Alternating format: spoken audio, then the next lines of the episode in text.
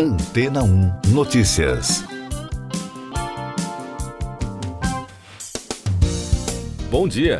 A norte-americana Sarah Silverman está processando a OpenAI, fabricante do ChatGPT, e a gigante de tecnologia Meta, alegando que seus direitos autorais foram infringidos no treinamento dos sistemas de inteligência artificial das empresas.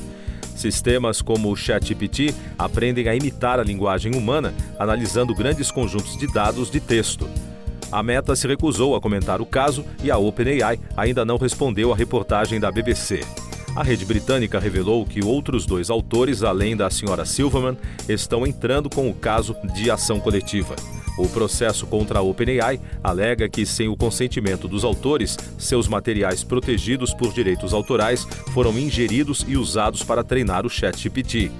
O caso contra a Meta, dona do Facebook e do Instagram, diz respeito ao sistema Lama AI Inicialmente lançado para um pequeno grupo de usuários para uma pesquisa, o sistema foi posteriormente vazado. O Lama é um modelo de linguagem fundamental projetado para ajudar na pesquisa de inteligência artificial.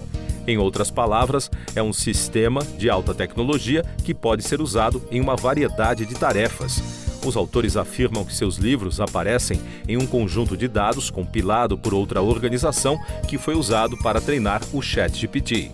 Patrick Gould um especialista em direito da City University em Londres disse à BBC que é provável que ambos os casos se resumam a se o treinamento de um grande modelo de linguagem é uma forma de uso justo ou não. Os advogados que auxiliam o grupo, Matthew Butterick e Joseph Savary, já estão envolvidos em um processo anterior contra a OpenAI movido por dois autores. Eles descrevem que desde o lançamento do sistema, em março de 2023, escritores, autores e editores estão preocupados com a incrível capacidade da tecnologia de gerar texto semelhante ao encontrado em materiais protegidos por direitos autorais, incluindo milhares de livros. Mas outros especialistas jurídicos questionaram se a OpenAI pode ter copiado livros. No ano passado, o escritório de advocacia trabalha em dois casos um em nome de programadores e outro em nome de artistas que acreditam que seus direitos foram infringidos por sistemas de inteligência artificial. Mais destaques internacionais no podcast Antena 1 Notícias. Turistas e curiosos locais aproveitaram a erupção vulcânica perto da capital da Islândia para observar a vista do fenômeno natural, apesar da recomendação das autoridades para ficar longe do local. Especialistas consultados pela agência France Press dizem que a erupção perto de Reykjavik é de baixa intensidade, mas o fluxo é mais poderoso do que as duas erupções anteriores registradas. Os sindicatos dos trabalhadores ferroviários da Itália entram em greve a partir desta quinta-feira até as primeiras horas da madrugada de sexta. O vice-premier e ministro da Infraestrutura e dos Transportes italiano, Matteo Salvini, organizou uma negociação com representantes de funcionários das empresas, mas não houve um acordo. Também há expectativa de uma paralisação do setor de aviação a partir de sexta-feira. O exército sul-coreano informou que a Coreia do Norte disparou um míssil balístico não identificado na quarta-feira. O projeto guiado teria atingido o Mar do Japão, que fica entre as duas Coreias, o Japão e a Rússia. O lançamento foi feito em meio a ameaças de Pyongyang de abater aviões espiões dos Estados Unidos que teriam violado o espaço aéreo do país. Uma declaração do grupo G7 afirma que cada um dos países fornecerá garantias de segurança em longo prazo para a Ucrânia.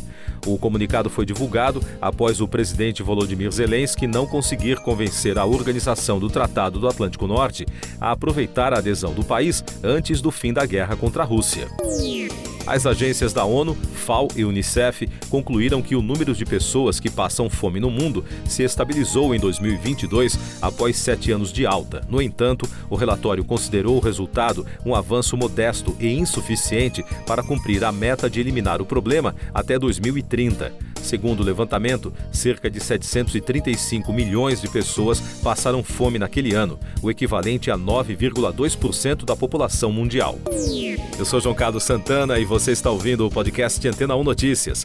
Agora com os destaques das rádios pelo mundo, começando com informações da Fox News de Nova York, nos Estados Unidos.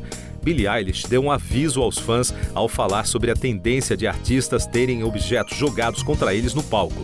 Ela disse que é absolutamente irritante quando você está lá em cima e isso acontece. Segundo a Fox, a cantora de 21 anos foi vítima por anos dos fãs que buscam uma lembrança da artista. Em entrevista ao The Hollywood Reporter, ela contou que tem sido atingida no palco por literalmente seis anos e não entende por que isso se tornou algo novo. Outro destaque da Fox Emily Blunt decidiu tirar uma folga de Hollywood. A atriz de 40 anos explicou que fará uma breve pausa na atuação para se concentrar em sua família.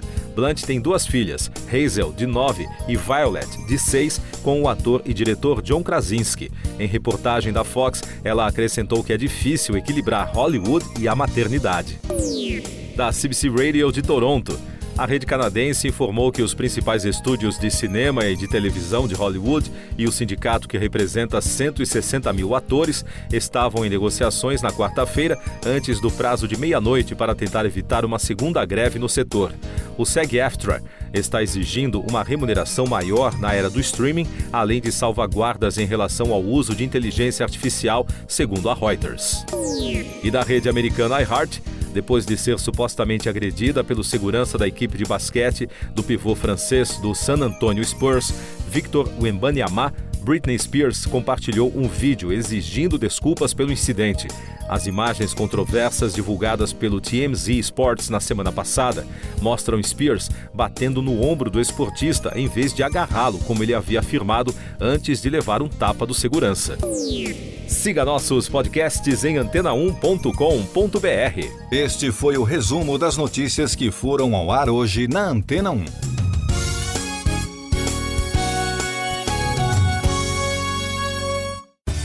Depois de tanto conteúdo legal, que tal se hidratar com água rocha branca?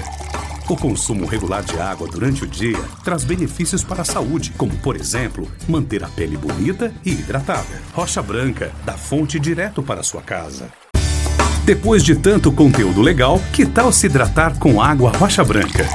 O consumo regular de água durante o dia traz benefícios para a saúde, como, por exemplo, manter a pele bonita e hidratada. Rocha Branca, da fonte direto para sua casa.